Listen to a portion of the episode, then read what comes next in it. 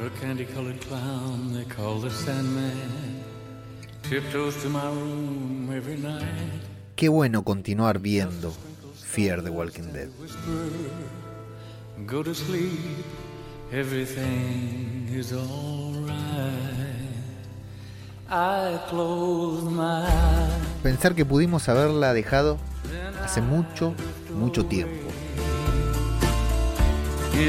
Cuando todos esos decidieron dejar de verla. Tenían razón. Por supuesto que tenían razón. Todos debimos hacerlo. Todos debimos abandonarla.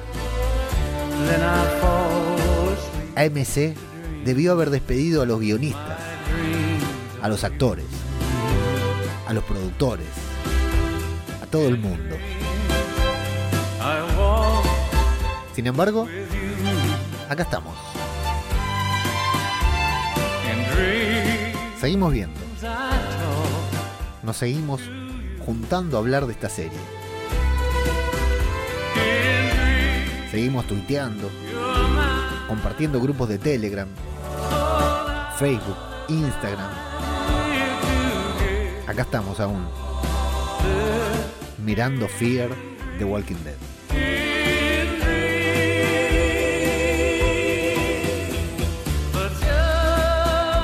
Y allá, la serie hace la suya. No piensa en nosotros. Se dedica a entretener, a sorprender.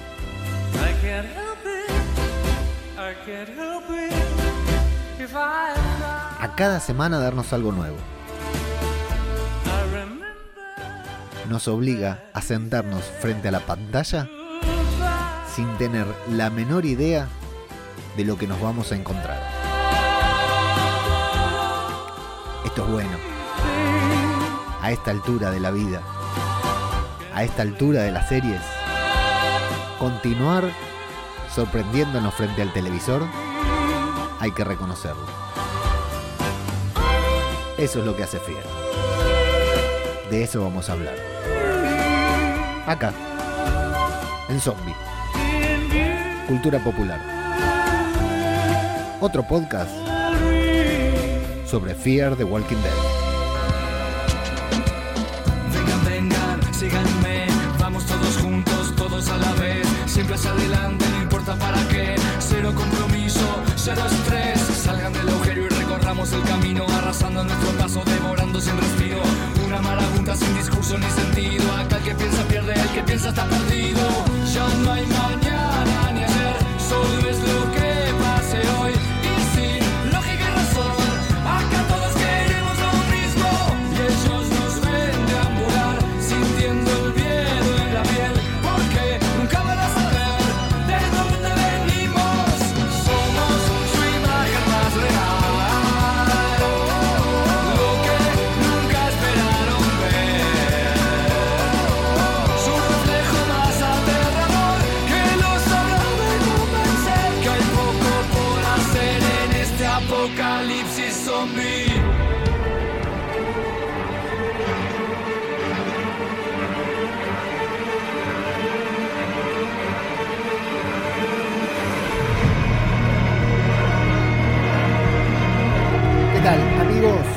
Sean muy bienvenidos a una nueva entrega de Zombie, Cultura Popular, el podcast de Radio de Babel en el que nos dedicamos a hablar sobre Fear The Walking Dead.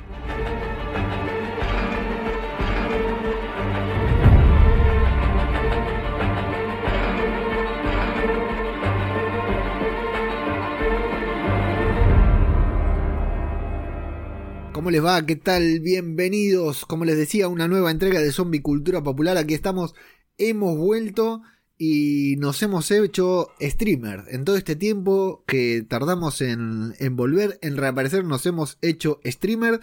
Saludo en principio a la gente que se hace presente en la transmisión de, mirá lo que voy a decir, de Twitch. Me siento, me siento como decía, no me acuerdo en qué programa de la televisión argentina decían un pendeviejo, ¿no? Queriendo streamear acá.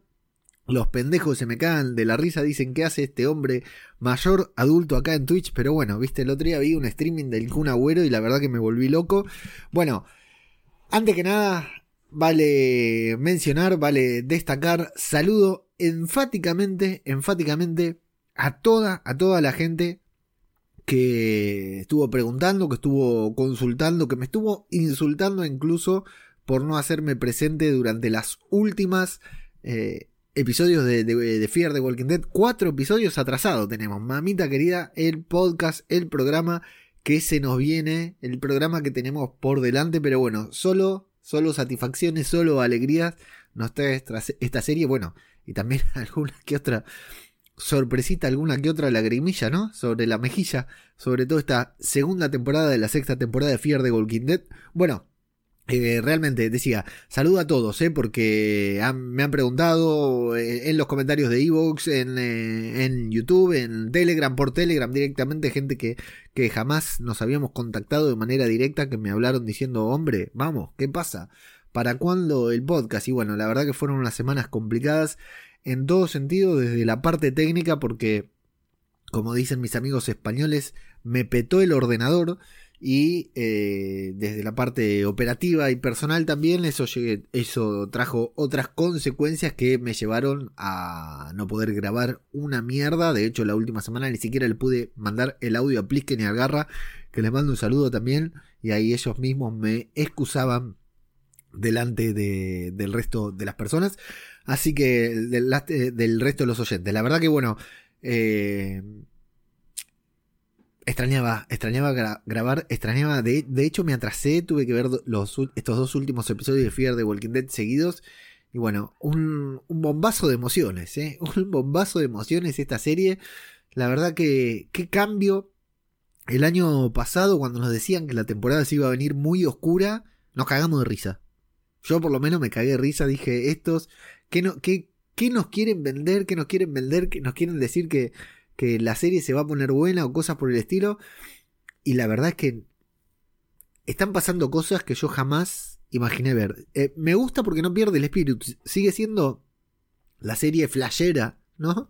La serie que, que hace cosas insólitas, cosas que no esperamos y que hasta resultan inverosímiles, por supuesto, porque si no, no sería Fear de Walking Dead. Pero por momentos te da unos guadañazos Ahora vamos a hablar puntualmente. Se me tapó la nariz, estoy respirando como el orto y se me acaba de, tapar la nariz. Y bueno, eh, a, mí, a mí me sorprende, a mí me, Cuando vi el capítulo de... Lo vi ayer a la mañana, creo, si no me equivoco, el capítulo que se estrenó hoy, lo vi ayer a la mañana. Y la verdad que me quedé así, pensativo frente a la pantalla diciendo, ¿qué es lo que acabo de ver? Primero porque no se entendía un carajo, Segundo, me, pareció muy interesante, ¿no? Un desacierto tal vez, pero muy interesante, un desacierto interesante y eso, entre tantos desaciertos que ha tenido Fear de Walking Dead, es para destacar. Y después porque el final, luego vamos a hablar, ¿no? Porque tenemos, tengo para hablar de cuatro capítulos, si te parece poco. Eh, el final del episodio a mí me, dejó helado, me dejó helado. no me imaginé que la serie fuera para ese lado. Pero bueno, Ahora vamos a hablar en detalle, la verdad que toda una construcción la que está haciendo Fear de Walking Dead y no se puede discutir que es que, está, como dicen Plisken y Garra, está por arriba de, Walking Dead. La, narrativa de esta serie al día de hoy está por encima de la de, de Walking Dead. Al menos toma decisiones de argumento que de guion que The Walking Dead no se anima a tomar y eso es para destacar. Pero bueno, eh, por primera vez, como decía, estamos transmitiendo en Twitch. Eh, la gran realidad para este video lo vamos a publicar en YouTube como todas las semanas, pero no podemos hacerlo directos en YouTube porque YouTube nos cortó la transmisión, tenemos el canal bloqueado, no tenemos ningún strike, no hemos infringido ninguna eh, regla ni nada por el estilo, sin embargo eh, tenemos ahí una notificación de que la emisión en directo no está disponible. Ya hemos apelado, ya hemos solicitado. Todo el mundo dice que tranquilo, amigo, ya te lo van a solucionar, pero por el momento no lo solucionaron. Así que los lunes a las 22 horas estamos streameando en vivo y en directo por twitch.tv barra Radio de Babel, que es el canal en donde emitimos eh, zombie cultura popular. Y ya que estamos, ya que lo abrimos, vamos a hacer otras cositas también. Así que los invitamos a suscribirse. Como siempre, a visitar www.radiodebabel.com, la página web que eh, reúne a todos los programas que hacemos aquí en Radio de Babel, por supuesto, de Walking Dead, ahora estamos haciendo The Bad Batch, por supuesto, podcast cinematográfico de Marvel y muchas otras cositas. Tenemos atrasada también la review del el final de Invincible junto a Andrés del podcast que WWE y estamos por hacer un especial ahora en mitad de temporada de El cuento de la criada que está tremenda esta temporada también. Así que bueno pero de todo eso vamos a hablar más adelante porque hoy nos toca Fear de Walking Dead. Arroba zombicultura es nuestro Twitter arroba zombicultura popular es nuestro Instagram y nos encuentran también en Facebook como Zombie Cultura Popular y nos pueden apoyar, como siempre este podcast lo apoya la gente que lo escucha. Sí, este podcast es patrocinado por sus propios oyentes a través de tres plataformas patreon.com barra radio en donde existe la Fundación Felices los Zombies, y todas las semanas rescatamos a un zombie de la calle, eh, cafecito.app barra radio de Babel y co-del barra Radio de Babel. Tengo que saludar a Jorge Marín Nieto, EOB, de al otro lado del micrófono que se ha convertido en Patreon de Radio de Babel, no puntualmente de Zombie Cultura Popular. Tengo entendido que Jorge no mira The Walking Dead, pero es muy fan, muy fan de Star Wars y se ha sumado al patrocinar Radio de Babel a través de patreon.com barra Radio de Babel, así que para él mi abrazo y agradecimiento eterno y me quedé muy caliente con ganarme una de las tazas de Jorge de al otro lado del micrófono, uno de los, mis podcasts de podcasting, ¿no? Estos podcasts de meta podcasting favoritos.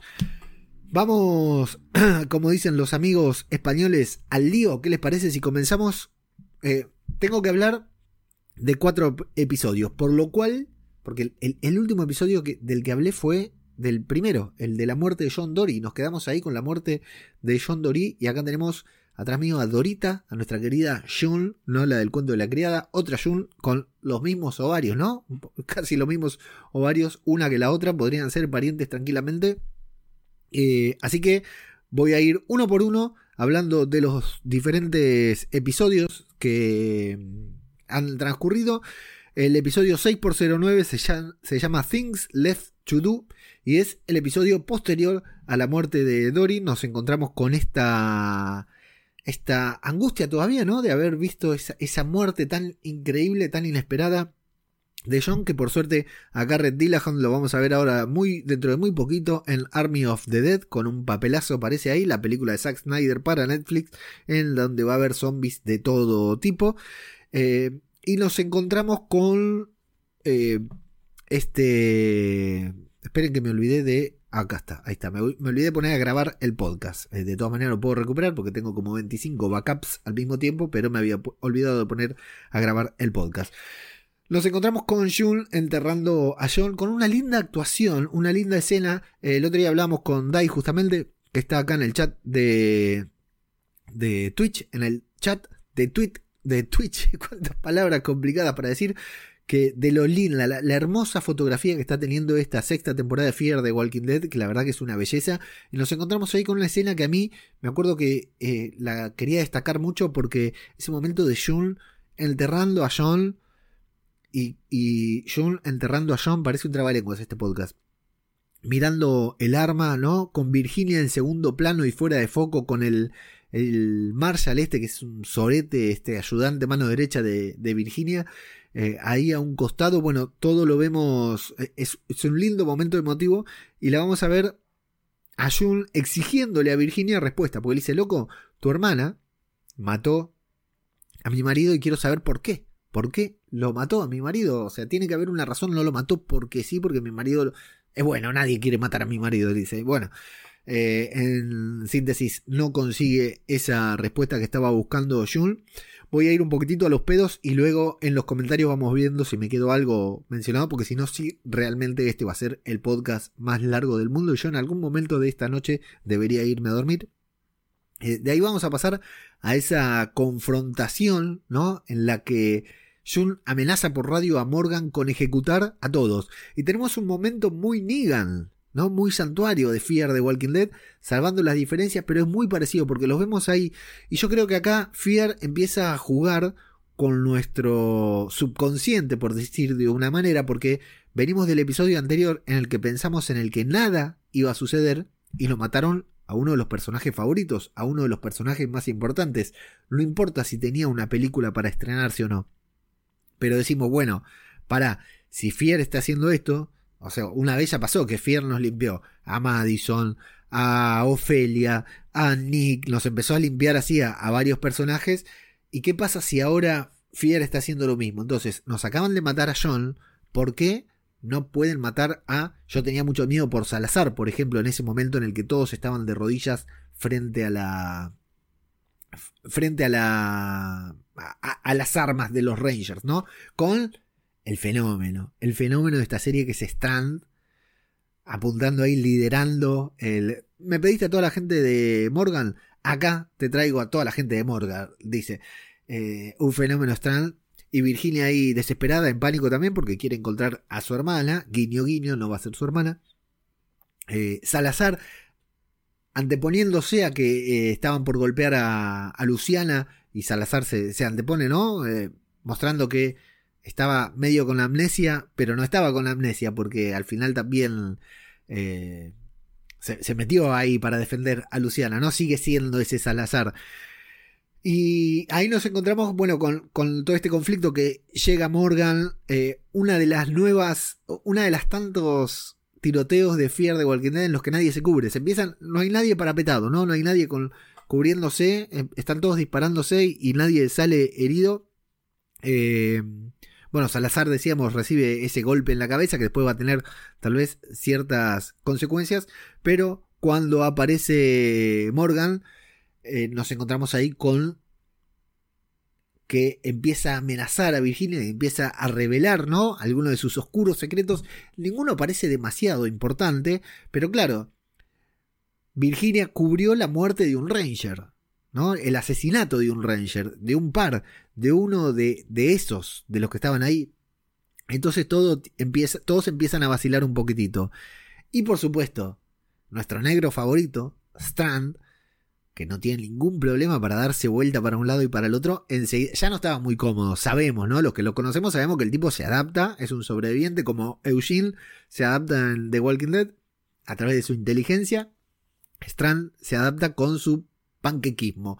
Salió de esa prisión donde lo tenían en el estadio, donde lo tenían en, la primera temporada, haciéndose amigo de Nick, y de ahí fue como un barrilete yendo para donde soplaba el viento, lo cual lo convierte en un auténtico sobreviviente. Bueno, eh, acá enseguida entiende que las cartas están a favor del otro bando, se pasa en contra, empieza a hablar en contra de Virginia para los Rangers. Por alguna extraña razón, los Rangers lo respetan, le siguen el juego, se arma todo este tiroteo que, que decíamos y Fier empieza con estas inconsistencias que decir, bueno, ¿qué pasa? Ahora Morgan salva a Ginny, se enfrenta con Strand, Strand lo empieza a perseguir, es, toda una cosa medio rara, medio sin sentido ese, ese tiroteo. Y bueno, todo lo que continúa también, ¿no? Porque Morgan y Ginny van escapando de un lado a otro, van al, tanque ese a donde iba Morgan, donde Morgan estaba preparando el, bulo para ir con, con Grace. Eh, después aparece por alguna razón se quedaron con el vehículo de, de, Al, Altía, sí. Eh, eh, Jerry se quedó con el vehículo de Altía, Jerry y los skaters, los patinadores sagrados se quedaron con el con, el, el vehículo y los persiguen por todos lados, ellos se tienen que ir escapando, bueno, todo un despropósito. Sí me gustan mucho las conversaciones entre Morgan y Virginia, las excusas para las conversaciones en las que Virginia le dice, bueno, Morgan, vos eh, Morgan le dice, le dice, mira, tu hermana mató a mi mejor amigo por culpa tuya y yo te estoy salvando la vida, es todo un sinsentido. Claro, realmente Morgan entiende que lo que está haciendo no tiene razón y Virginia encima que le, pide, bueno, déjanos ir, nosotros nos vamos bien lejos y ¿a dónde te voy a dejar ir si mató, mataste, mató a mi mejor amigo por tu culpa? Eh, y la confesión de Virginia, ¿no? De que es... Eh, de que Dakota es su, su, hija, no su hermana. Creo que no sorprende a nadie, ¿no? No, no fue algo nuevo, pero bueno. Eh, eh, Argentina, no lo entenderías, ¿no? Le podemos decir al resto del mundo cosas que pasan acá también en la Argentina. Bueno, van a llegar al, estadio, al estadio no, la represa me tiene tantas similitudes con el estadio celular. Van a llegar al estadio y tenemos, yo insisto, ¿no? Acá Fear empieza a jugar, ¿no? Así como pasó antes en el simulacro de ejecución por parte de Strand, para los buenos. Acá Fear empieza a jugar otra vez con el. Con, es la ventaja que le da haber matado a John en el episodio anterior. Decirles, esto es todo. Acá todo puede pasar. No tenemos, tenemos huevo. Tenemos los huevos necesarios para hacer cualquier cosa. Entonces vos lo ves a Morgan poniéndole la cabeza en una piedra a Virginia y tomando impulso con el hacha. Y vos decís, no, esto no va a pasar. Pero, ¿y si pasa? ¿Y si lo hacen? ¿Qué escena hubiera sido? Y la verdad que la escena es genial. Eh, están todos ahí mirando, ¿no? Todos la quieren ejecutar. Van a, permiten que sea Morgan el que la ejecuta, porque Virginia le dice, no, está bien, yo me la banco, pero me tenés que matar vos, Morgan. Y, y está bien, hasta bien actuada. Los gritos de Virginia están buenos, son convincentes. Las reacciones de Morgan. Ahora imaginémonos lo que conocemos a Morgan desde The Walking Dead, ¿no? Porque estos pichis no lo conocen, pero los que lo conocemos a Morgan desde sus inicios en The Walking Dead. Pasó de ser un psycho killer a ser amor y paz, a ser un psycho killer a ser amor y paz. Imagínate si le cortaba la cabeza a Virginia, cómo quedaba. Quedaba para terapia de por vida, Morgan, ¿no? Era imposible que su psiqui se, conservara, se conservara ¿no? Eh, de manera normal, después de haber eh, de, de, cortarle la cabeza con el hacha a Virginia. Bueno, yo lo estaba viendo y me estaba comiendo las uñas porque digo, loco, ¿se van a animar a hacer esto? ¿Se van a animar? Por supuesto que después no sucede, pero hay un momento porque empiezan los flashbacks de, de John, ¿no? Eh, Morgan, en el momento que la está por ejecutar, ve los flashbacks de John, entonces voy a decir, bueno, ahora sí, ahí le corta la cabeza, y al final, bueno, no va a suceder. Eh, por alguna extraña razón los demás no reaccionan, los demás dicen, bueno, sí, Morgan, tenés razón, no matarla. Nosotros la queríamos colgar en la plaza, en el medio de la plaza, pero aceptamos que vos decidas no matarla, por alguna razón todos acceden. Y Virginia va a tener esta posibilidad de hablar con Dakota para confesarle su maternidad, lo cual es una escena muy linda. Eh, está muy bien actuada por las dos, por Zoe Coletti y por la actriz de Virginia, que no me acuerdo cómo se llama. Eh, está muy bien actuada. Si se fijan, hay un GIF, después voy a ver si lo encuentro y lo comparto en, en redes sociales de Virginia, que está arrodillada frente a Dakota. Dakota está sentada escuchándole ahí con la mirada esquiva. Entonces Virginia le toca, le pone la mano sobre una pierna para atraer la atención, como cualquiera de nosotros haría en una discusión, ¿no? O en una charla íntima. Y Dakota le saca la mano y Virginia le vuelve a poner la mano y Dakota le vuelve a sacar, o sea, actuando con lenguaje corporal que resulta muy convincente esa escena entre ambas. La verdad, a mí me, gustó mucho, me convenció mucho esa escena entre las dos actrices, madre e hija. Eh, la verdad que me, pareció muy, muy buena, muy interesante. Eh, bueno, están ahí, ¿no? Todavía que no saben mucho qué, qué van a hacer. Morgan se reencuentra con Grace, que fue el gran tópico de la mitad, primera mitad de temporada, ¿no? Porque Grace desapareció hasta que apareció en, ese, en esa especie de mid-season donde descubrimos que Virginia la tenía capturada con un embarazo. Evidentemente, algo que se dejó entrever en la temporada 5, Morgan se ha enamorado, ¿no? Eh, o sea, los sentimientos de Morgan, más allá de si es amor o no, son muy fuertes para con Grace, más fuertes que para con cualquier otra persona dentro del apocalipsis. Eh, se reencuentra con ella, le pide disculpas por haberse demorado tanto en, buscarla, lo cual es bastante interesante también.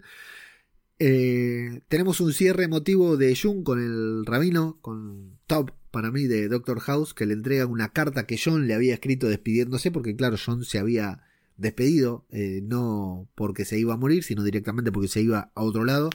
Eh, le había dejado una carta para que Jung pueda cerrar el círculo. Y cuando creemos que todo terminó, una vez más, ¿no?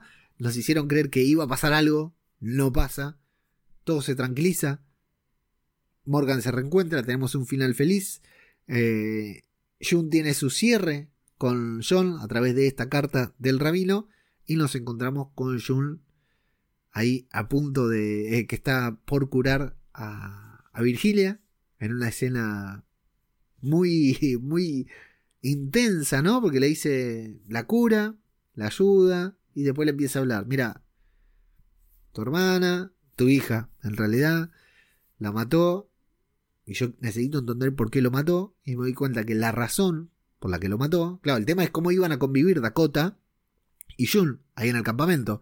Claro, y Jun dice, mira, acá el problema no es la loca de tu hija, la loca sos vos. O sea, vos sos la razón por la cual Dakota mató a John. Y le pega un corchazo.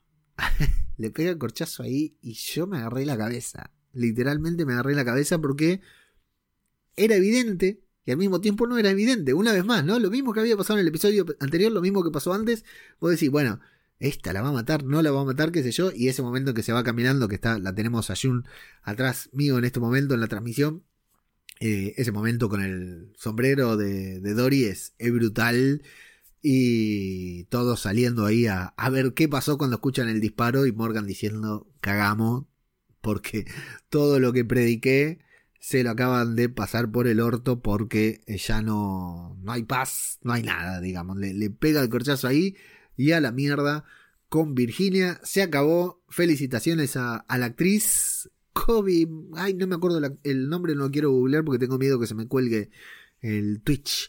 Eh, bueno, a continuación del gran episodio de John, este fue un muy buen capítulo, con, muchas eh, cosas un poco inconvenientes, ¿no? Incongruentes, por decir de una manera, pero muy intenso en cuanto a eh, esa, ese vínculo entre Virginia y Dakota que no llega a suceder porque cuando le confiesa Virginia muere, si lo pensamos desde el lado de Dakota, que igual nadie quiere a Dakota porque mató a John, por este momento de Morgan otra vez enfrentándose ahí a, la muerte, a tener que matar a Virginia, que parecía que lo iba a hacer, y con John eh, borrando a, Virginia de la serie, que es brutal. Y bueno, y se nos va un villano que ah, por lo menos tuvo color. No fue el mejor villano de la serie, pero por lo menos tuvo color. Y abre nuevas tramas, ¿no? Abre la posibilidad que se cierre esa trama, que era bastante rara, esa trama de Westworld, de, en Fear de Walking Dead, pero eh, que abre un, un nuevo juego.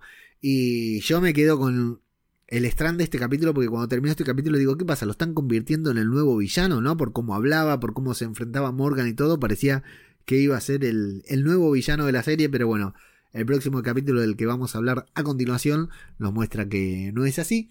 Y así termina el 6x09 de Fear de Walking Dead, que la verdad me encantó, me pareció. O sea, pensemos que el 6x08 en el que muere John era el final, el mitad de temporada, el 6x09 era el arranque de la segunda mitad de temporada. La verdad que dos capítulos óptimos y ahí sí había que ver cómo continuaba la serie, que es lo que vamos a hacer justamente a continuación.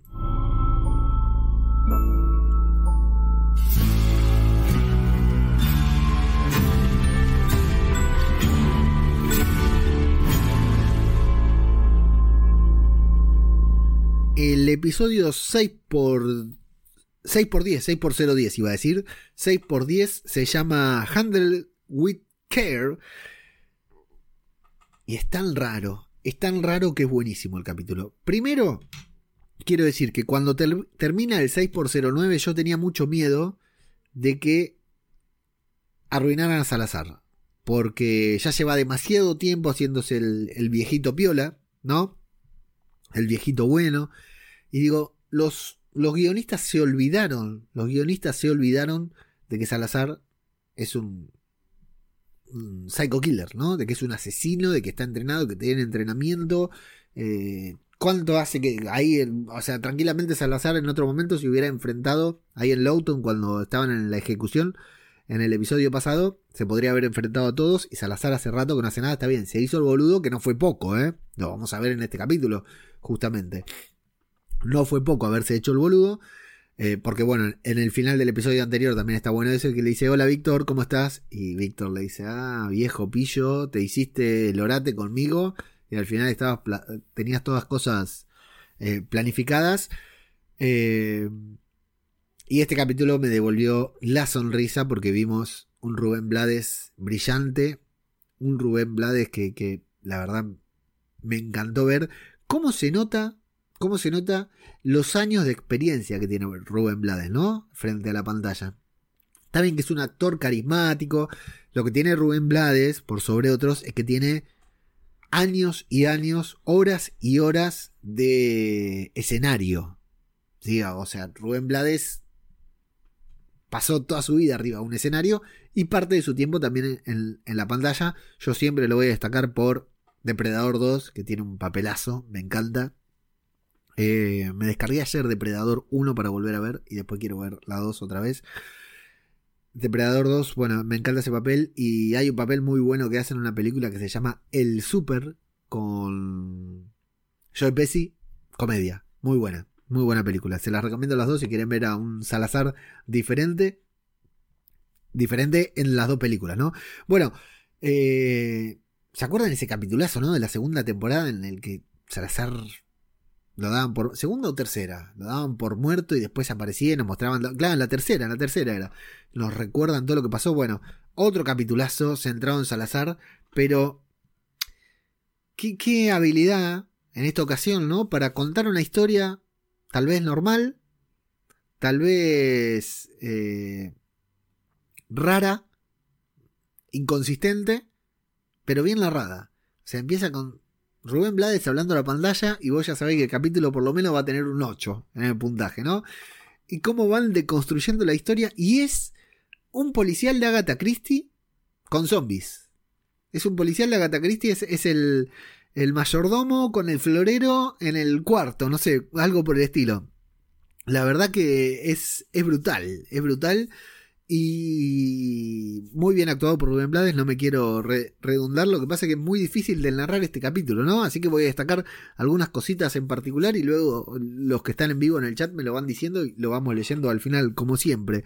Eh, primero que ha pasado un tiempo, tuvimos una elipsis, ya no me acuerdo de cuánto tiempo, y vemos que todo es muy fructífero, comen, Salazar se encarga de la comida, la verdad que eh, me hizo acordar a cuando nos muestran que el estadio anduvo bien, pero al mismo tiempo con esos flashbacks nos van mostrando que se pudrió todo en el estadio, ¿no? Y vemos el estadio fructífero y el estadio todo oscuro porque ya no sirve más. Eh, y van deconstruyendo la trama a través de la narración de Salazar, que uno dice a quién le estará hablando, ¿no? Y voy a destacar un par de cositas. Primero, esta relación entre Víctor y Strand entre Víctor y Stan, no, entre Víctor y Salazar, que me encanta, porque Salazar no lo quiere, a Salazar no le gusta. Salazar, nunca me voy a olvidar cuando lo encaró ahí en la presa, dijo, Víctor, qué raro verte por acá. Eh, tienen una relación de odio. No es de amor y odio, es de odio. Se toleran porque están dentro del mismo grupo y porque Salazar respetaba a Madison. Pero si fuera por Salazar, Víctor ya estaría muertísimo. Por suerte no lo está, ¿no? Porque es un gran personaje eh, Strand, Colman Mandingo.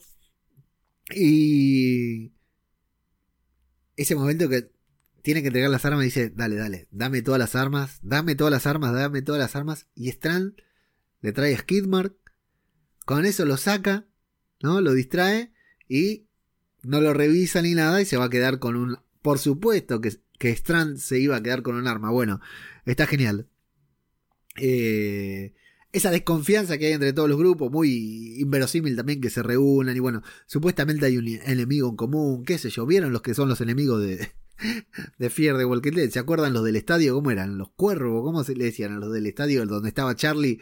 Que se bajaba y se ponía a andar en bicicleta ahí afuera del estadio, la verdad que los los villanos de Fear de Walking Dead son un tanto particulares, ¿no? Y esto, por supuesto, también, ¿no? Les tenemos un miedo bárbaro, nada más que porque hacen grafitis.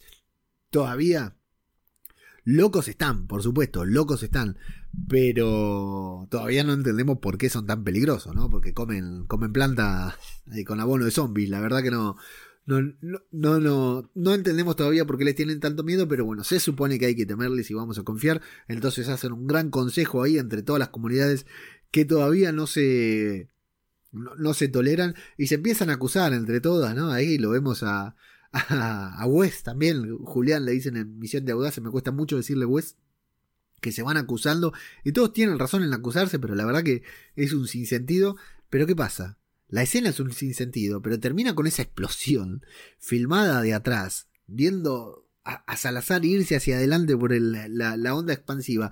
La cámara que sube, ¿no? Enfoca el techo, el techo no porque están en una tienda, baja del otro lado y los vemos a todos en cámara lenta cayéndose o escapándose de la explosión y a Dwight que está del lado opuesto en lugar de salir corriendo, corriendo a ayudar a Jerry. La verdad que me encanta, me encantó ese momento, termina de 10 esa escena. Y obviamente el que lo salvó es Strand, porque el que lo salva es Strand, porque había entrado un arma y, y tiene razón, ¿no? Porque dice, si yo no entraba el arma, estamos todos muertos. Y Salazar que le dice, pará, que yo deje entrar a los muertos para ver quién de ustedes había robado las armas. Uno peor que el otro son entre los dos, hacen un quilombo bárbaro, casi matan a todos previamente porque se habían robado las armas de ahí, qué sé yo, y la explosión y todo. Bueno, es un quilombo, es un quilombo el capítulo, todo lo van narrando de manera inconsistente, todo para terminar con que Salazar tiene un problema que parece que no es neurológico, es psicológico, Jun se tiene que... Eh, la convocan a Jun especialmente para el momento porque no había venido, se tiene que instruir porque no es su, su campo de, de conocimiento. Eh, bueno, todo lo de Salazar es sublime, como prepara todo el plan y al final estuvo haciendo cualquier cosa, ¿no? Su mente lo engañó o él nos engañó a nosotros, no sabemos qué es lo que pasa. Está a punto de liquidarlo a Strand. E, e, ese momento también está bueno. Ese momento también está bueno porque lo vemos y decimos, bueno, acá en algún momento alguien se tiene que ir. En algún momento a alguien van a matar. ¿Y por qué no Salazar iba a matar a Strand ahí tranquilamente? Y parece que lo va a matar y bueno, hasta que al final termina no matándolo. Me gusta mucho cuando llega Morgan y dice, ¿qué pasó? ¿Qué pasó acá? Me fui a buscar una maquinita, ¿no? Que ahí Flavio que está en la transmisión nos puede decir si es fácil de conseguir, si es fácil de utilizar. Morgan se la fue a buscar. Ahí dice, cuando llega dice, ¿qué pasó? Te dejé cinco minutos, Daniel, a cargo y mira el quilombo que hiciste. Está todo, se cayó la reja, los caminantes entraron, la verdad que un quilombo terrible ahí en la represa que, que estaba tan protegida.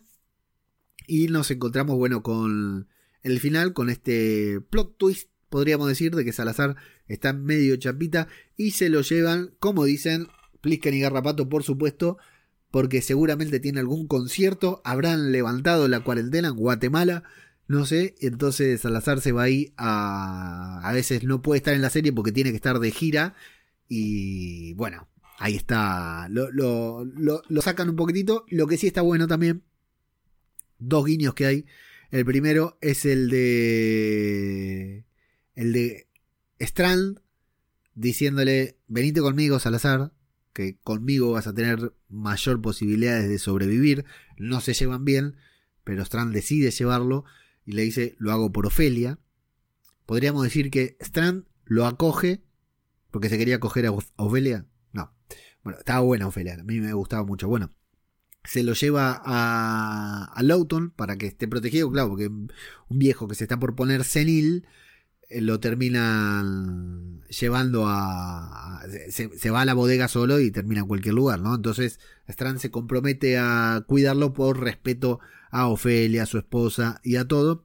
Y me gustó también el guiño de Salazar diciendo, mira, la última vez que estuve así, prendí fuego todo un lugar con gente adentro, que fue en la temporada 2 de Fear cuando pensamos que Salazar había, que habíamos perdido a Salazar para siempre. Bueno, eh, no mucho más, ¿no?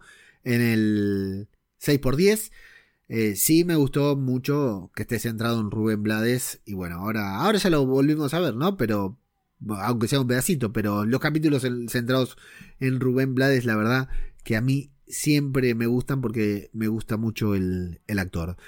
Eh, creo que del 6x10 trascendente. Bueno, sí, lo trascendente es que Dakota les da una pista de que tienen que ir a un subsuelo a buscar a los grafiteros, ¿no? Dicen, los grafiteros se esconden en un subsuelo, yo puedo decirles más o menos dónde, así que ahí va, y todos dicen, ah, bueno, si Dakota nos dice a dónde ir, vamos, seguro que no es una trampa, ¿no? Por supuesto, acaba de matar a John, está media pirucha, murió la hermana que era la madre, su madre hermana, así que sí, ¿qué mejor podemos hacer que darle, darle eh, una, darle un voto de confianza e ir a donde ella nos manda a buscar a esas personas a las que Virginia tanto miedo les tenía. Sí, sí, hagámosle caso a Dakota, somos un grupo de subnormales, hagamos subnormalidades y vamos a donde Dakota nos dice. Y bueno, tenemos que ver ahora con qué se pueden llegar a encontrar en ese capítulo.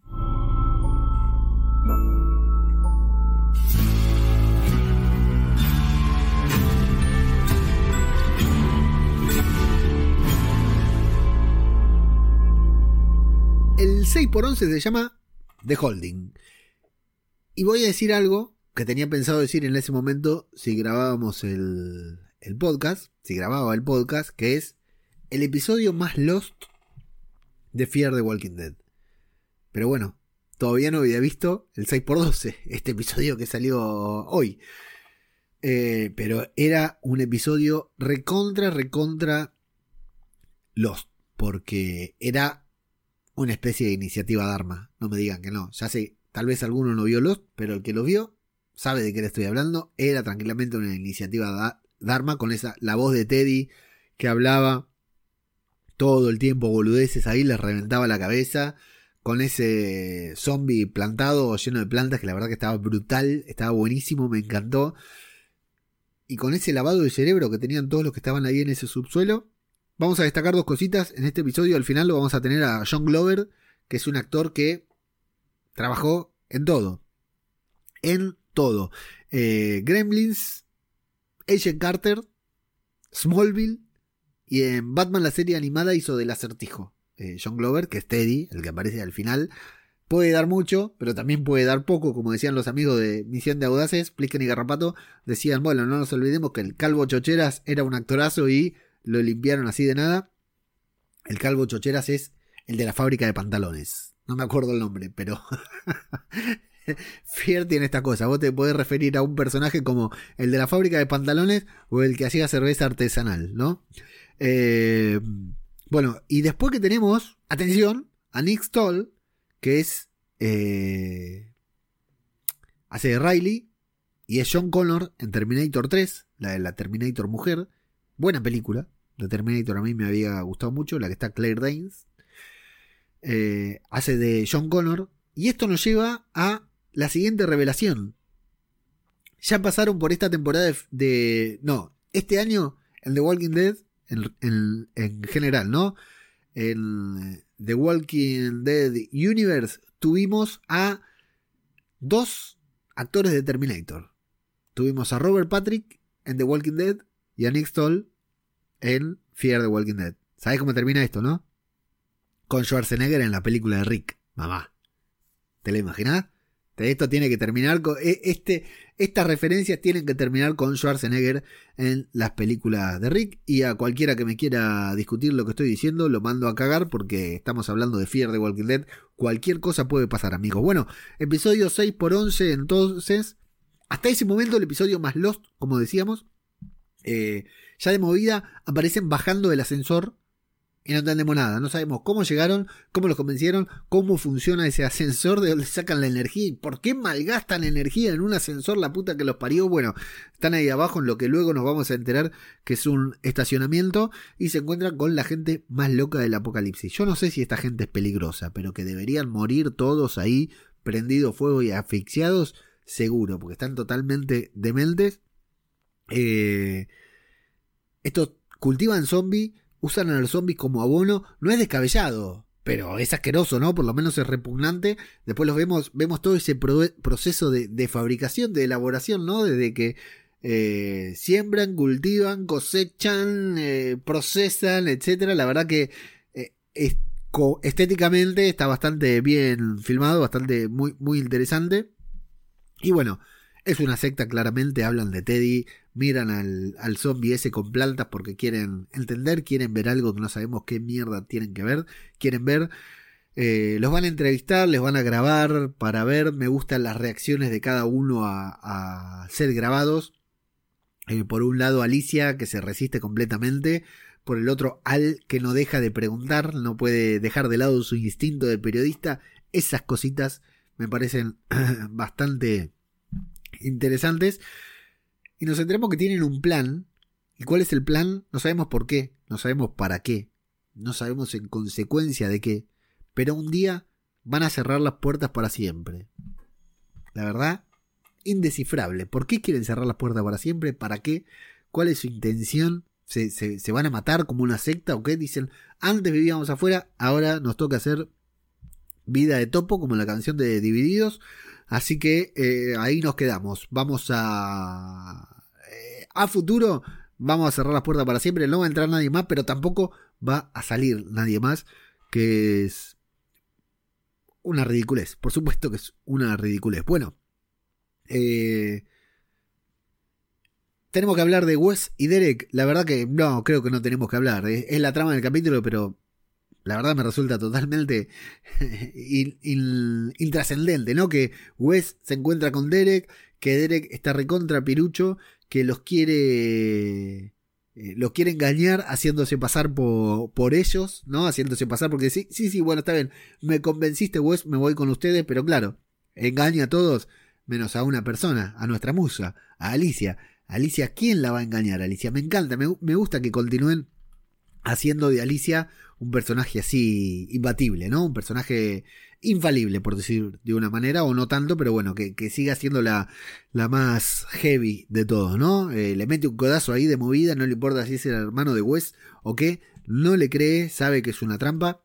Sabemos que los demás conocen a Morgan Jones. Dicen Morgan Jones, el que vino desde The Walking Dead a Fear, sí, lo conocemos. ¿Cómo que no queremos conocerlo también? Bueno, eh, entendemos que hay una movida, no entendemos cuál es todavía, o yo por lo menos no la entiendo, tal vez todos los demás la entienden tranquilamente.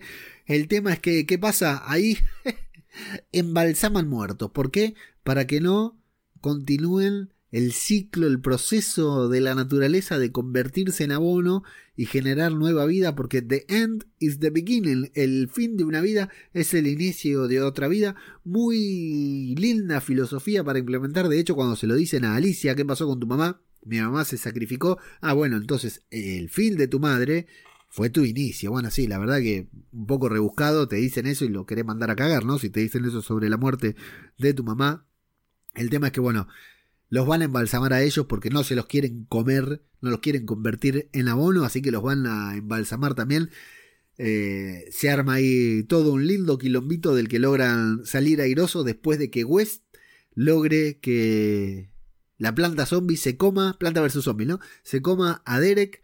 Eh, entonces va y salva a peor hermano del mundo, West, ¿no? Eh, salva a sus amigos, a sus compañeros y eh, tienen que escapar ahí entre los caminantes embalsamados. Pero primero vamos a tener una de estas grandes aciertos. Sabés que me olvidé que yo tenía que ir haciendo algo. ¿Dónde estoy? Para. Eh, yo tenía que hacer lo siguiente. Todo, todo, muy lindo este podcast. Pero me faltó, les cuento a los que estaba, que estoy hablando con el fondo de Dorita. Mientras hablaba del segundo capítulo, tendría que haber estado con este fondo de Salazar. Mientras hablaba del 11, tengo que estar con este fondo. Está con todas las chicas ahí y chicos también, algunos chicos bajando en el ascensor. Eh, porque este es un podcast preparado, es un podcast producido, no es un podcast improvisado. ¿Sabes? Todo el tiempo que estuve preparando estos fondos. Y bueno, eh, ahí nos encontramos con. Eh, ahora me colgué. No, ya sé lo que iba a decir. Iba a decir que hay un detalle muy importante de Fear de Walking Dead en este capítulo, que es que Al encuentra los mapas del CRM. Y multiverso, amigos. Tanto que pedimos el multiverso en Marvel, tenemos el multiverso de Walking Dead. Porque después Al nuevamente nos vamos a encontrar con un... Ojo, eh. Nos encontramos con un soldado de CRM muerto, embalsamado, el cual Al se cree que es Sidney Lemon.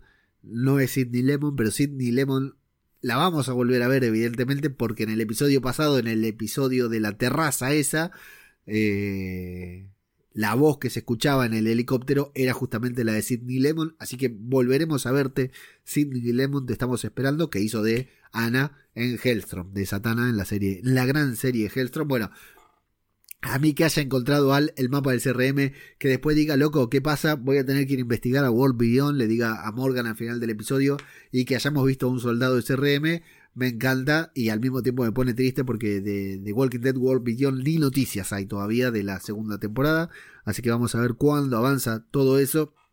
Bueno, logran escaparse todos, pero alguien se debe sacrificar para que los demás puedan escapar. ¿Y quién lo hace? Alicia. ¿Y cómo lo hace? Igual que Madison. Buenísima escena, gran momento de Alicia prendiendo el encendedor. Creo que ninguno de nosotros creyó que se iba a morir, pero podría haber muerto, pero no era el momento, eh, eh, el horario, ¿no? Todavía faltaba bastante episodio para que Alicia muera, así que nos imaginamos que no iba a morir, que se iba a, poder eh, salvar. Yo pensé que nos iban a, tener varios capítulos con intriga sobre el paradero de Alicia, sobre qué había pasado con Alicia, pero no, esto no, no pasó nos llevan a directamente, bueno, nos llevan a, Morgan diciendo, bueno, ¿qué pasa? Vamos a ver, si Morgan te conocen, cuál es la onda acá, ¿Qué, pasa contigo, Al diciendo, bueno, me voy a tener que ir, y están todos debatiendo ahí sobre qué van a hacer con respecto a esta terrible amenaza que estamos viendo que son dramáticos, ¿no? Que son terribles, embalsaman caminantes, ¿cómo se les, se les ocurre? Pero nos llevan de vuelta a la iniciativa Dharma de Fear the Walking Dead, en la que Vamos a ver Alicia primero, obviamente, matando al hombre que la debería embalsamar. Pobrecito, no sabía con quién se metía. Se, pensaba que solamente eran unos ojitos celestes y unos pechotes increíbles. No, era Alicia, así que ahí le dio su merecido. Mata al embalsamador. La muerte estuvo buena, como le, metió ahí el jeringazo para, para drenarlo todo.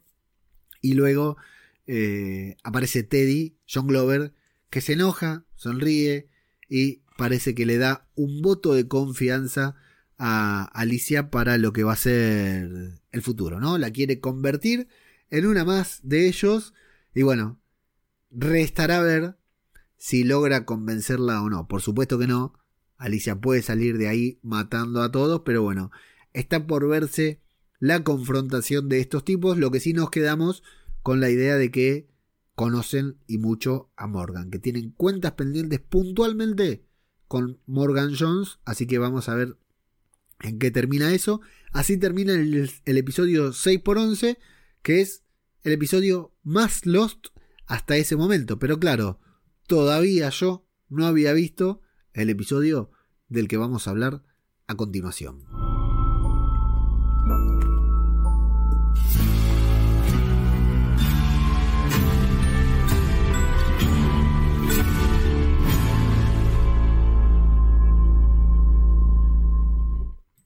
Así es, amigo, porque el nuevo episodio de Fear the Walking Dead se titula In Dreams, en sueños. Le mando un saludo a Diana Casas Cobain, nuestra fiel seguidora, oyente y espectadora que se va porque todavía no vio el episodio número 12, este episodio del que vamos a hablar. Así que nos vemos luego, Dai. Gracias por pasarte por aquí. El episodio 12 de Fear the Walking Dead. ¿Qué pasó con este episodio? Primero, vamos a hablar de una cosa muy importante de este episodio que es la intro. ¿Vieron la intro? Primero los colores, la saturación de, colores del púrpura o rosa, no, sé cómo llamarle, ¿no? Impresionante. Estéticamente impresionante el capítulo. Eh, más Lost no se consigue. ¿eh? Más Lost que esto no se consigue. Hay un podcast, el podcast de mi querido amigo David Moulet, que se llama La Constante, en homenaje a un episodio, al mejor episodio de la historia de la televisión, que es La Constante justamente. Y este es un episodio muy constante. Es un episodio muy La Constante de Lost. ¿Qué pasó con este episodio? Eh, lo primero que voy a destacar es la intro. No sé si la vieron. Verla la vieron seguro, si no, se habrían ido como Diana. Pero les cuento para los que estamos, están escuchando el podcast, vamos a poner la intro de Fear de Walking Dead, el episodio 12, porque es para verla mil veces. Toqué algo que no tenía que tocar, así que. Ay, ay, ay, ay, ay. Hice lío. Voy a tener que editar esto en el podcast. Ahí está. Bueno. ¿Qué habré tocado, no? Que desapareció. A ver. A ver si funciona. Ahí está. ¿Se escucha?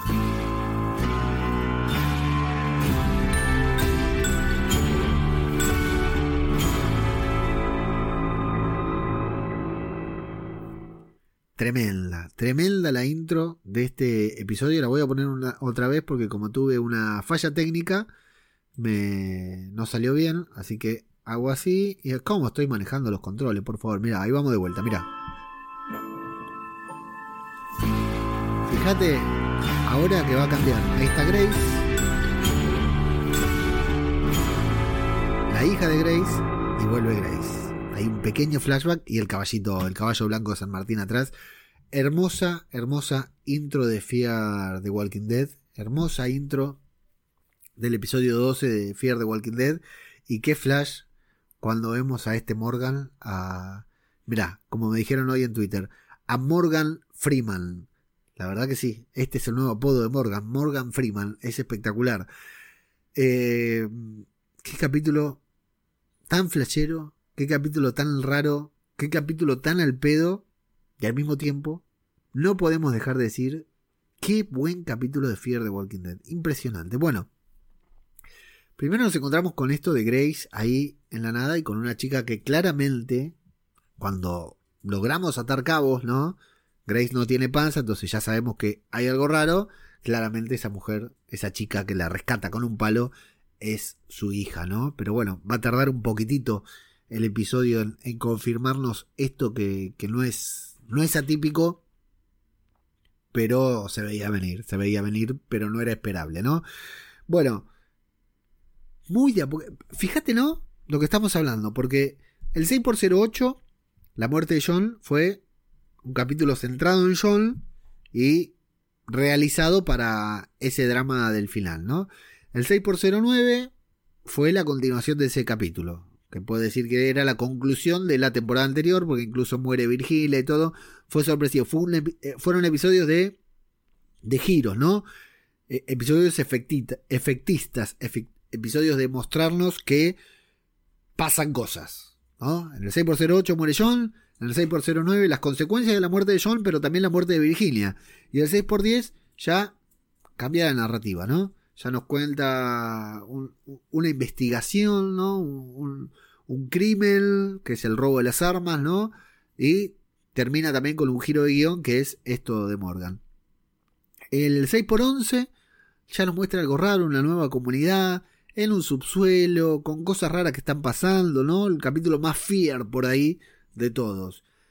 Y en este nos cambia nuevamente la narrativa. Antonio también nos decía que Fear se ha convertido en un procedimental, se ha convertido en esas series que todas las semanas tienen que resolver una incógnita, algo nuevo. Y la verdad que no es para nada desacertado, pero yo destaco que cada episodio de estos ha tenido una búsqueda estética y narrativa diferente. O sea, Fear en los tres episodios, sin contar el, el 6x08 y el 6x09, que son la conclusión de la primera mitad de temporada, el 6x10, 6x11 y 6x12, este del que estamos hablando ahora, In Dreams, eh, tienen una narrativa distinta entre los tres. Los tres episodios son completamente distintos entre sí. Y eso está buenísimo, porque ahora nosotros como espectadores vamos la semana que viene a ver el 6x13 y no tenemos la más puta idea de qué nos va a presentar Fear de Walking Dead. Capaz que es un musical, capaz que terminan cantando y bailando todos. Es sorprendente y está buenísimo. Es algo que Fear no había hecho hasta el momento. Lo habían habían jugado con eso en temporadas anteriores cuando, cuando cambiaban el ratio de pantalla, ¿no? Cuando cambiaban el filtro para los momentos que eran flashback, cuando Madison ya estaba muerta y nos mostraban, no nos, no nos develaban esa incógnita, etcétera. Muerta entre comillas, porque sabemos que está viva, ¿no? Que vuelve en cualquier momento. Bueno, Grace va recordando todo esto que es que, que es al final, yo no lo voy narrando paso a paso, escena a escena, porque va a ser un quilombo, pero como Grace va recordando de a poquito que eh, iba con Morgan hacia el hospital y que algo pasó con ese auto, con los grafiteros y se acercaron, pero nos van metiendo a esos personajes en la realidad de Grace, ¿no? Porque lo vemos a Morgan a un costado de ella de golpe en un flash, muy flash, justamente, ¿no? Muy de la serie Flash. Y Grace descubriendo de a poquito que esa chica es su hija. Y está buenísimo, está buenísimo porque Vamos a, mirarlo con ojos de espectadores de Grey's Anatomy, por ejemplo. ¿Qué estamos viendo? En todo momento estamos viendo la muerte de Grace. Entendemos que Grace, o sea, está su lápida ahí. Entendemos que la serie nos está mostrando la muerte de Grace. ¿Qué pasa? Grace nos chupa un huevo. A Grace no la quiere nadie. No es que no la quiere nadie. No tenemos empatía por Grace. La serie no, no, no se gastó en generarnos una empatía salvo en este episodio, por supuesto, que en este episodio la convirtieron en uno de nuestros personajes favoritos. Entonces, de a poquito, la serie nos va preparando para que nosotros digamos, bueno, al final del episodio, por supuesto que va a morir Grace. Porque después cuando ya la vemos con Morgan, todo lo que sucedió, ¿no? Ahí en ese establo y todo, decimos, bueno, esta mujer se va a quedar en el parto. Morgan no sabe asistirla, June no puede llegar. Encima, cuando entra la camioneta de John Connor, viste que hace la gran Terminator, I'll be back y vuelve con la camioneta ahí, casi los pasa por arriba. Morgan le, la agarra del brazo y la revolea para el otro lado, o sea que un despelote total, eh, un muy mal momento para tener un hijo Grace. Entonces estamos seguros de que Grace eh, va a morir. Muy lindo ese guiño cuando ella llega al lugar y dice, pará, hace poquito empezamos a construir este lugar, vemos al Morgan canoso que no la recuerda, no la reconoce. Y hay inconsistencia porque, por ejemplo, Charlie tiene la misma edad que la hija de Grace, que, ¿cómo se llama? Eh, era la diosa. Bueno, no me acuerdo ahora, alguien me lo va a poner ahí en el chat, por favor. Eh, Daryl, cualquiera. Grace, Charlie, la doctora Charlie, la aprendiz de doctora Charlie, está eh, tiene la misma edad que la hija de Grace, por ende no, no es consistente. Atina, el hijo, Atina como la de 911. El hijo de, gracias Flavi, el hijo de Dwight, que vale destacar, es el hijo de Austin Amelio. El, chico que hace del hijo de Dwight es el hijo de Austin Amelio. Eh, es chiquito. Y, o sea, tendría que ser por lo menos de la misma edad de Grace, de la hija de Grace, ¿no? O un poquitito más chico también, pero hay, hay gran diferencia de edad. Bueno, es bastante interesante, es bastante interesante. Está, o sea, son inconsistencias como para que nos demos cuenta que no todo es una construcción real, que no todo es el futuro. Sí que pasa, nos cuentan que Atina va a unir a todos y que en pos de Atina, del nacimiento de Atina y de, claro, la muerte de Grace, cómo no se van a unir, en voz de un enemigo en común que generó que una niña se quede sin su madre en el momento de, su nacimiento, ¿no? Más allá de las condiciones, Grace muere en esa realidad como consecuencia de estos grafiteros de Teddy, por decirlo de una manera. Entonces todos se unen para acabar con él y bueno, Dwight vuelve con Jerry, le hace dos hijos y todo lo que pasa, ¿no? John vuelve ahí a, la represa, etcétera. Bueno, Nada, absolutamente nada, porque es todo un viaje onírico de Grace intentando volver sí. Volver en sí.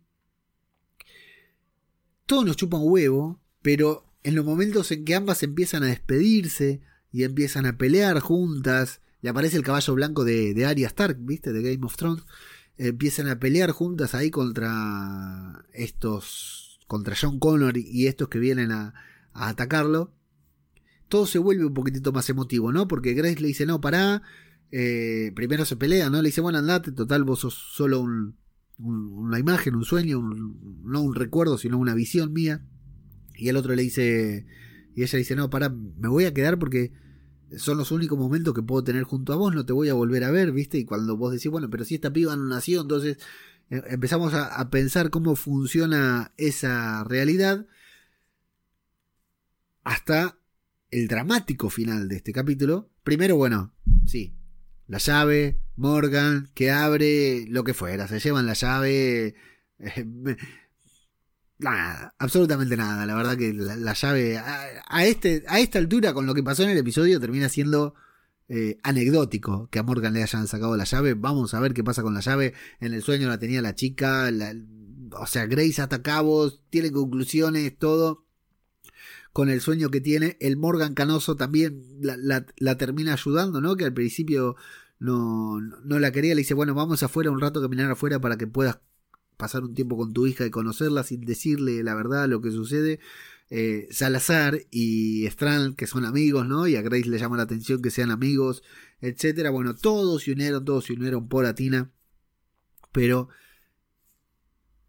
el desgarrador momento del final del episodio en el que el bebé que Morgan tiene en brazos cuelga, le cuelga un brazo así, no sé si vieron que lo tiene en brazos, y cuelga el, brazo del bebé y vos decís, no. Grace le dice, ¿por qué llora? ¿Por qué no llora? ¿Por qué no llora Morgan? Y vos decís, ahora va a llorar, ya va a llorar. ahí va a empezar a llorar. En cualquier momento empieza a llorar. Y de golpe, no llora. Se murió Atina. Atina era solo producto de su imaginación. Era, de cierta manera, el bebé, la bebé despidiéndose de, su mamá.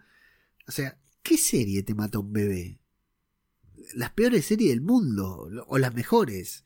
Y aparte, cuando durante todo el episodio, cuando todo el episodio, nos, nos estuvieron eh, preparando para que muera Grace. ¿Sí? O sea, fíjate que Grace los une. Dwight está con, con Sherry, tiene hijos. Salazar se hizo amigo de, de Víctor. Alicia volvió al estadio, lo limpió y construyó una nueva comunidad ahí. La hija de Grace y de Morgan, podríamos decir, creció bien, sana, fuerte, nació. Es. Es. Todo eso en consecuencia de, de, Atina, del nacimiento de Atina. Entonces, yo pensaba, mientras iba viendo, pero esto nos están contando el final de todo. Nos están contando que el lugar prosperó, que Dwight eh, se juntó con Jerry, volvió con Jerry y, tuvo su hijo, sus hijos, que Salazar y Daniel se hicieron amigos, nos están contando el final de todo. Bueno, no, cagate, porque todo lo que te mostramos, nada, porque la piba se murió. Es tremendo, tremendo, tremendo, porque una vez más, es sorprendente, nos genera, por supuesto, cómo no nos va a generar empatía con un personaje como Grace, y lo podemos creer. Yo por lo menos no puedo creer que una serie blanca, porque aunque sea una serie de zombies, es una serie blanca como Fear de Walking Dead, te meta una escena en la que se muere un bebé. ¿Real? 100%. ¿Le hace bien a la serie? No, no le hace bien, le hace recontra bien. Porque estamos todos hablando de esto, estamos todos conmovidos con esto. Estuvo bien hecho. El capítulo tal vez pudo haber sido una pavada, pero narrativamente fue brillante cómo nos llevaron de un lado para después tener este final.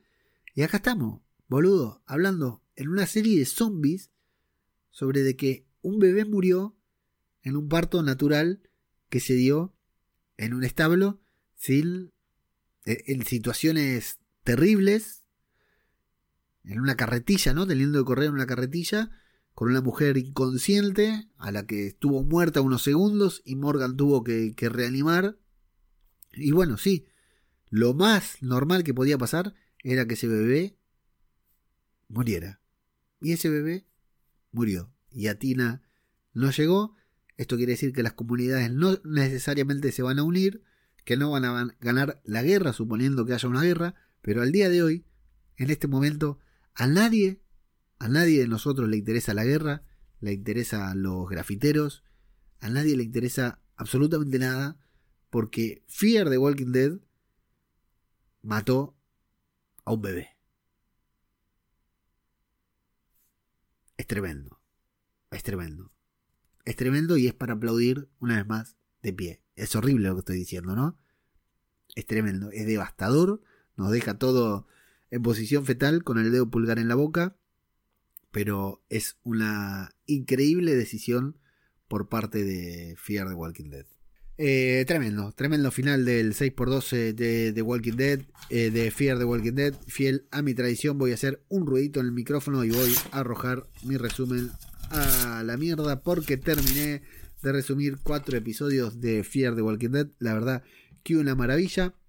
Me encantó, estoy muy contento, pero acá lo que importa no es lo que a mí me pareció el episodio, sino lo que les pareció a ustedes.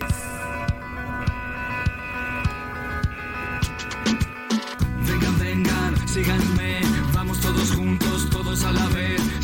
Así es Fier de Walking Dead, ¿viste? Hablamos de la muerte de un bebé y al toque ponemos al cuarteto de Nos para que nos levante el ánimo. nuestro paso devorando sin respiro. Una marabunta sin discurso ni sentido. Acá el que piensa pierde, el que piensa está perdido. Ya no hay Tremendo episodio, tremendo episodio de Fear the Walking Dead. Así que vamos a ver qué opinan ustedes. A mí este último me dejó devastado. No tanto como la muerte de John, pero eh, estaba seguro que ese bebé en algún momento iba a volver a respirar y no, no vuelve. Ahora voy a apostar un poquitito más fuerte. No lo vamos a ver, está claro que no lo vamos a ver. O sí, confío, nunca se sabe, pero les pregunto, ahí tenemos un médico, Flavi, entre el público. Ese bebé, Atina, ¿se convierte en zombie? ¿Le tienen que meter un balazo en la cabeza? Antes de enterrarla. Terrible. Piensen, ¿eh?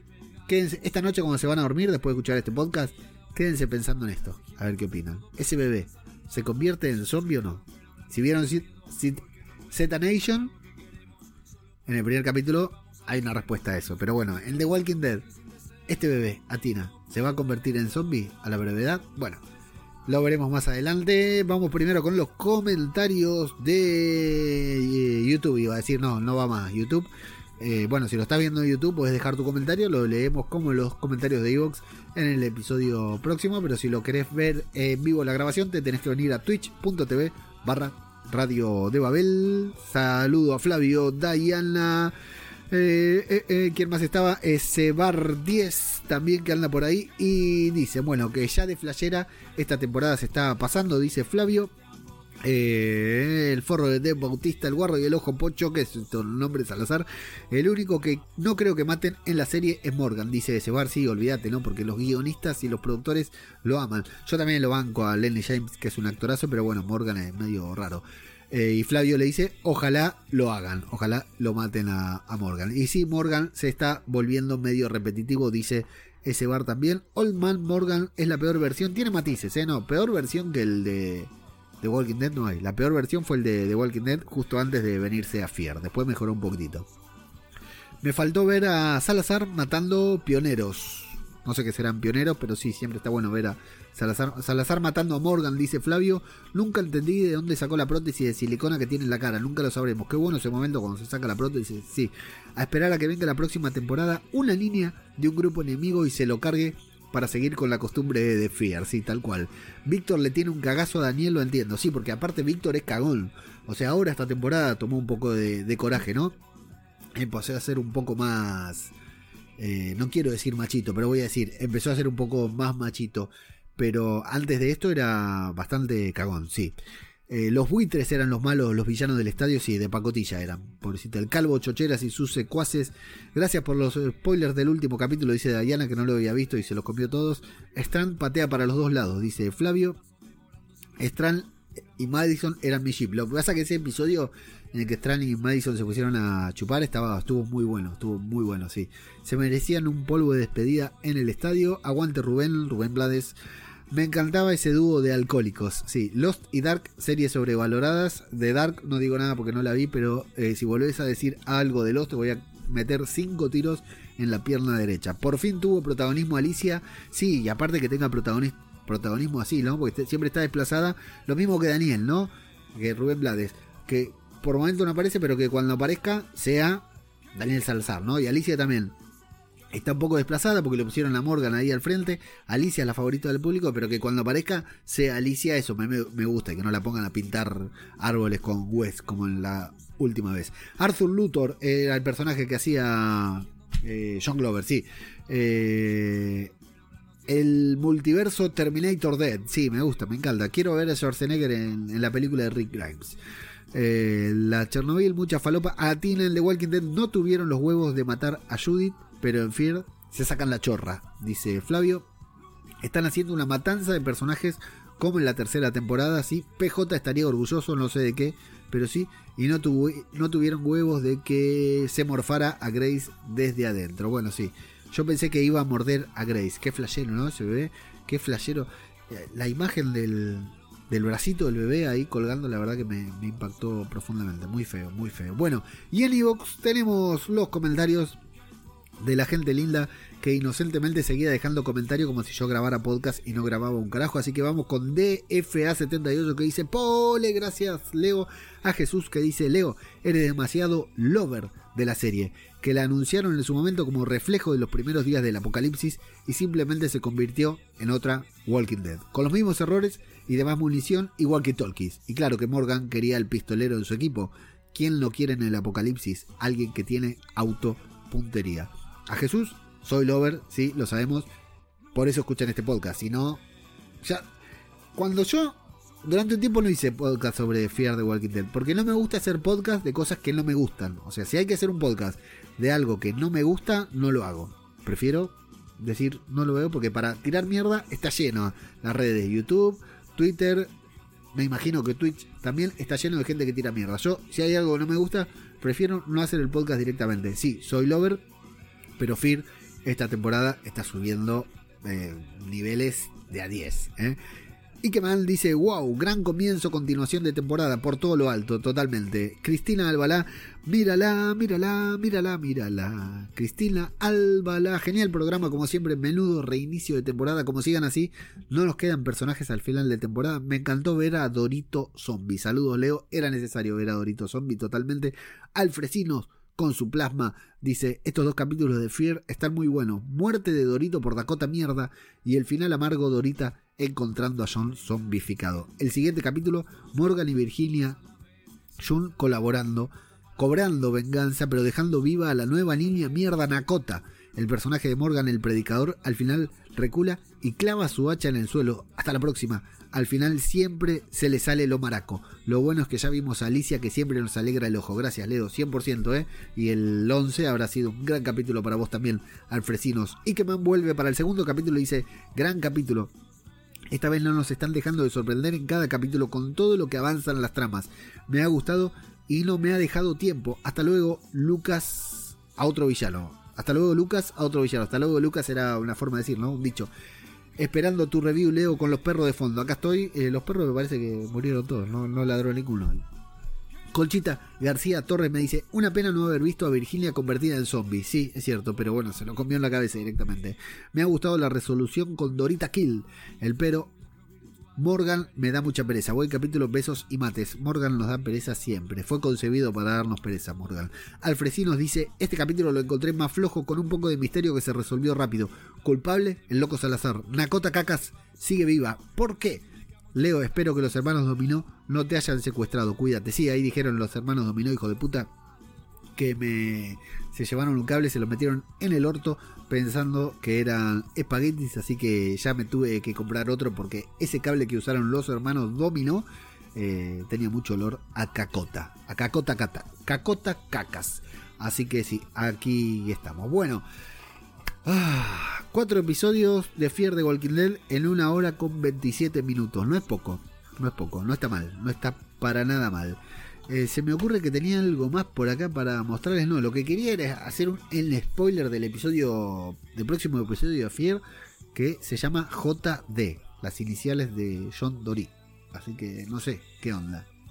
Vamos a ver. Sí sé un poquitito qué onda, pero no tengo ganas de spoiler. Bueno, lo dicho. Muchas gracias por el aguante, muchas gracias por seguir ahí durante todo este tiempo que nos mantuvimos al margen. Muchas gracias por los que se pasaron de YouTube a Twitch para poder ver el directo y muchas gracias a los que lo van a continuar viendo en YouTube aunque no siga en vivo. En cuanto se solucione volveremos a YouTube, pero bueno, mientras tanto siempre nos quedará Twitch. Y muchas gracias, por ejemplo, a los oyentes del podcast, a los que escuchan este podcast en Evox, en Apple Podcast, en Google Podcast, en Spotify, en donde sea.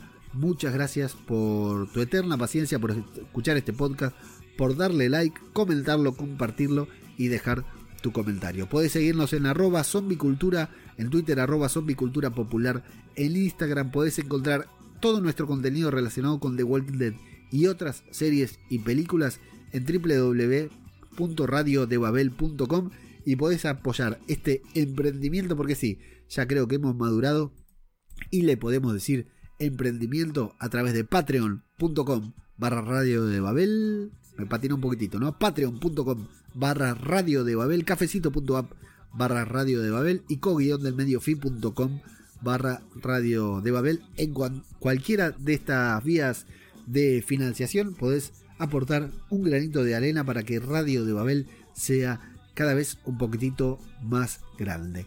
Muchas gracias a todos. Esto ha sido Zombie. Muchas gracias a los que están prendidos acá en la transmisión de Twitch. ¿eh?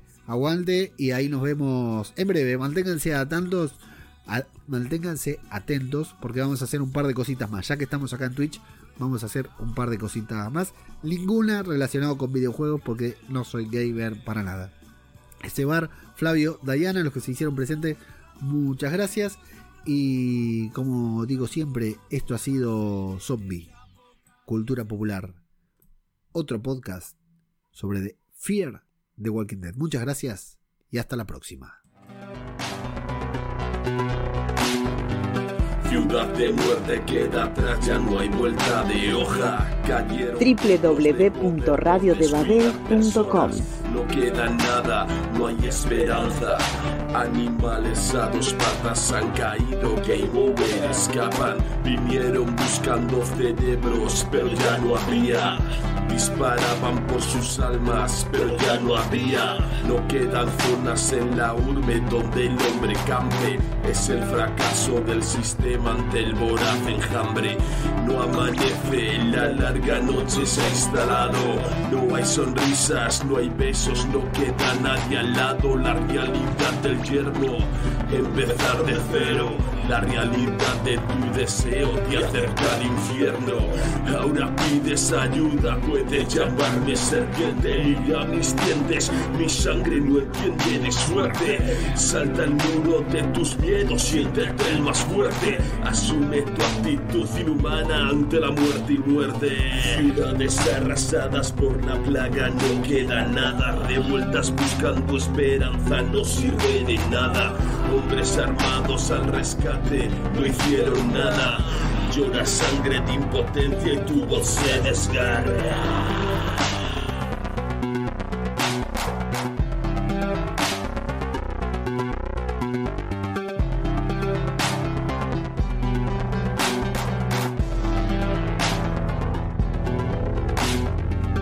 Puedes correr y buscar tu remanso de paz. Lejos del ser humano puedes llamarte serpiente. Mundo globalizado, mundo infectado, un mundo inerte.